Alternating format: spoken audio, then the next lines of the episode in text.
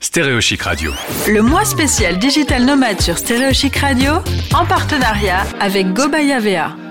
C'est le mois spécial Digital Nomade sur Stéréo Chic Radio et cette fois-ci on va retrouver un, un, Digital Nomade mais qui est dans un endroit un peu inhabituel. Je viens de faire la visite virtuelle avec lui. Il est sur son bateau. Son bateau c'est Oya et lui c'est Vincent. Bonjour Vincent. Bonjour Gauthier.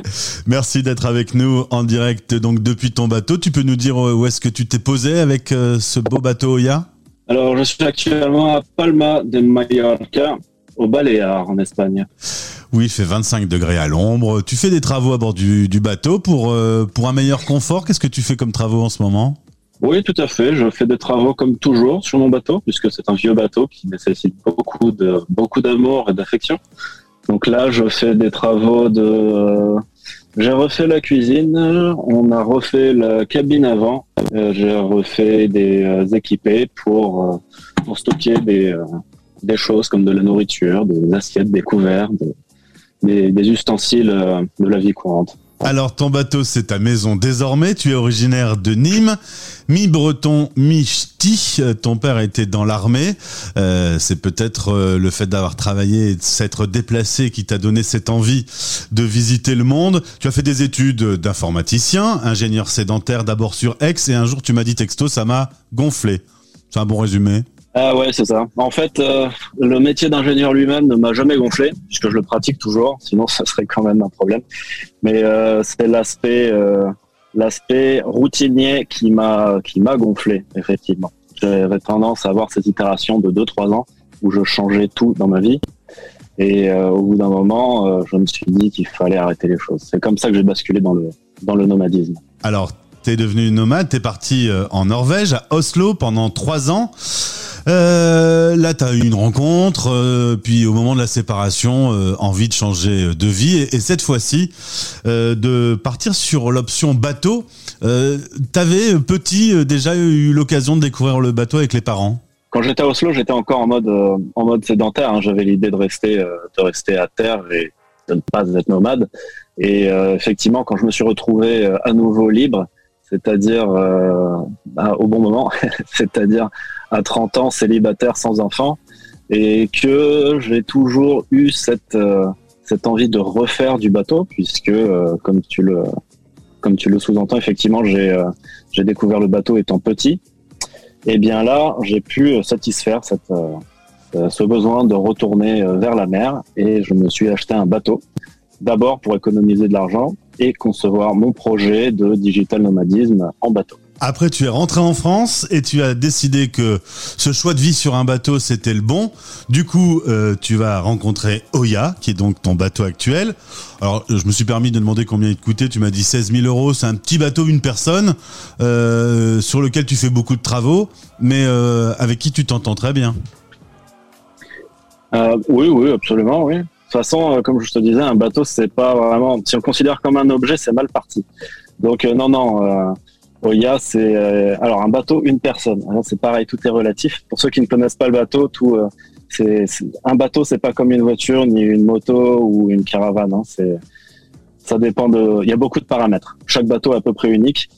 Celui-ci peut embarquer cinq personnes si si on fait un week-end. Si on veut vivre dedans, une personne ou deux, c'est une personne, c'est très bien. Deux, c'est euh, c'est peut-être un peu plus challenge.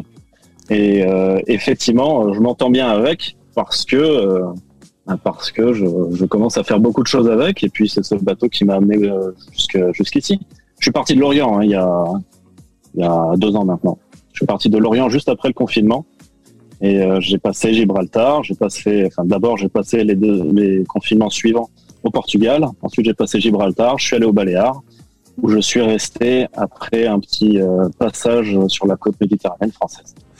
Et depuis, euh, tu travailles à bord de ton bateau, tu es programmeur, freelance. Euh, au final, tu m'as dit, j'ai découvert le terme digital nomade euh, après euh, l'avoir été finalement toi-même, puisque tu es libre, tu te déplaces comme tu veux, tu travailles à distance avec Internet, donc tu es digital nomade depuis un moment. Oui, c'est ça. En fait, je le suis depuis début 2019. hein. Quand je suis rentré de, de Norvège, j'avais créé ce projet de, de digital nomadisme sans savoir que le mot digital nomade existait. en fait, je n'avais pas eu l'idée de me dire, tiens, est-ce qu'il y a des gens qui ont déjà documenté des, des vies similaires et si ça m'a effleuré l'esprit, je crois que j'avais vraiment envie de tout faire sur mesure pour moi, pour ma situation, parce que c'était quand même un moment de, euh, de ma vie où j'avais envie de réussir les choses et de les faire pour moi, moi, moi, moi, et rien que moi, et être heureux. C'était vraiment le, le but principal.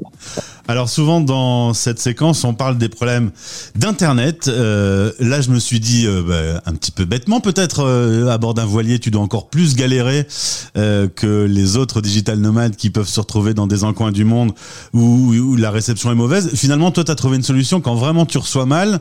Tu mets ton téléphone en hauteur et tu me dis qu'à 12 mètres de haut, le téléphone capte extrêmement bien le réseau extrêmement bien, ça dépend quand même des endroits, mais très souvent, là où on ne capte pas au niveau euh, de la mer, on capte à 12 mètres d'altitude. Parce que quand on est sur l'eau, on est au niveau zéro. Et forcément, enfin, souvent, il n'y a pas spécialement de, euh, d'obstacles entre les antennes où il y en a moins en fait. Alors côté boulot 2020, ça a été un peu difficile financièrement, hein, le temps de démarrer le projet. 2021, ça s'est mieux passé, mais très saisonnier. Tu bosses surtout beaucoup l'hiver et tu voyages plutôt l'été.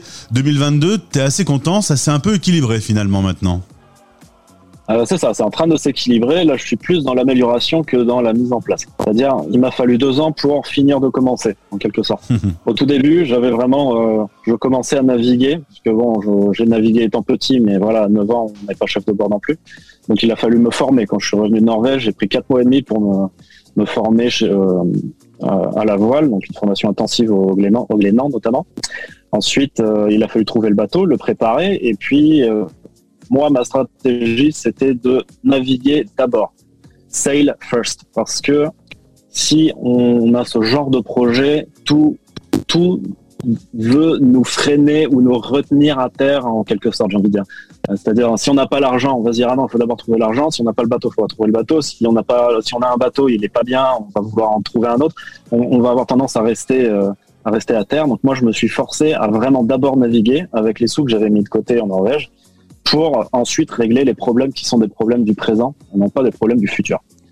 Ça sert à rien de régler des problèmes qui n'existent pas, mais quand on fait comme ça, au bout d'un moment, effectivement, eh bien, on se retrouve avec des vrais problèmes quand même. C'est pas, c'est une façon de le reporter aussi. Mais euh, au moins, voilà, je sais que quand je me suis arrêté au Portugal et que j'ai commencé à travailler comme comme freelance et à me faire coacher, eh bien là, j'avais vraiment besoin de, de cette situation-là, de ce coaching, et euh, ça a été la solution à mon problème qui, du coup, existait. 2021, ça s'est amélioré. J'ai trouvé mes, euh, j'ai trouvé mes, mes vrais clients. Et 2022, effectivement, là, je suis dans l'amélioration. C'est-à-dire que mon projet aboutit depuis euh, six mois et maintenant, j'ai vraiment la maîtrise de ce que je, je veux faire dans le présent et je me projette même dans le futur. Alors parlons du futur justement. Euh, là, tu t'es lancé une chaîne YouTube où euh, tu publies des, des, vidéos. Ça, c'est une nouvelle aventure pour toi. Euh, oui, c'est ça. C'est un petit peu, un petit peu l'expérience que que j'ai fait en 2021. Et tout le monde me disait qu'il faudrait faire une chaîne YouTube. Et moi qui est toujours... Euh, qui, bon, j'ai eu un petit peu d'expérience dans la musique et ça marchait pas bien. Et voilà, j'ai toujours aimé un peu euh, créer des choses un petit peu. Donc euh, là, c'est un peu le challenge de, de ces deux années-là. 2021, c'était essayer les vidéos. J'en ai publié quelques-unes, j'en ai avoir 6 ou 7, je crois. Et là, en 2022, j'aimerais bien améliorer ça et faire ça un petit peu plus correctement. Voilà, tout à fait. Vincent, du coup, tu es un des rares Français à avoir euh, déjà fait ce choix de vie et sur euh, un bateau. Aujourd'hui, tu es heureux? Ah, Aujourd'hui, oui, complètement, je peux l'affirmer. Depuis que je suis sur ce projet-là, je suis complètement heureux. Hein. D'ailleurs, ma chaîne YouTube, c'est à propos de ce bonheur-là. C'est pour... Ma motivation, c'est partager vraiment ce bonheur que j'ai. Si tu vas sur Guilain Vincent, euh, sur YouTube, tu verras des, vidéos où j'explique les galères qui, qui sont des galères, mais qui me rendent quand même heureuse, et puis tous les bons moments qu'il y a aussi. Voilà c'est une expérience qui est vraiment unique et qui, euh, qui, est impossible à, oublier ou à qualifier de, de, mal dans une vie. Euh, j'ai une dernière question euh, d'ordre un petit peu intime. la solitude, ça va? La solitude, ça va. Bah là, ça va puisque je suis tout seul. Mais effectivement, au début, c'était quand même un petit problème. Je suis parti en période de, de Covid, donc euh, déjà que le Covid à terre, c'est pas top, mais le Covid tout seul sur un ponton où il y a vraiment personne, personne, personne, personne de chez personne, c'était un peu compliqué. Après, avec le relâchement, euh, et l'été surtout, on rencontre des gens assez facilement. Hein, donc au-delà de Tinder, on rencontre des gens au mouillage aussi. Et puis un jour, un jour, j'ai rencontré, j'ai rencontré une certaine Raquel qui vient d'emménager là sur le bateau, et on va faire notre première saison tous les deux, tous les deux digital nomades à bord de Oya. on commence dans 16 jours, je crois. Je crois que c'est ça. On part au plus tard le 27 avril de Palma. On va rester un mois au Baléares et ensuite on va faire un petit tour en Méditerranée. Merci Vincent. On se retrouve cet été. Tu nous débriefes un petit peu comment ça s'est passé? Tout à fait, avec plaisir. Eh bien, on se retrouve cet été. Tu nous raconteras cette promiscuité à bord de Oya et savoir si tout se passe bien. Merci beaucoup. Merci beaucoup. Merci à toi. Salut Vincent. À plus. Stéréo Chic Radio.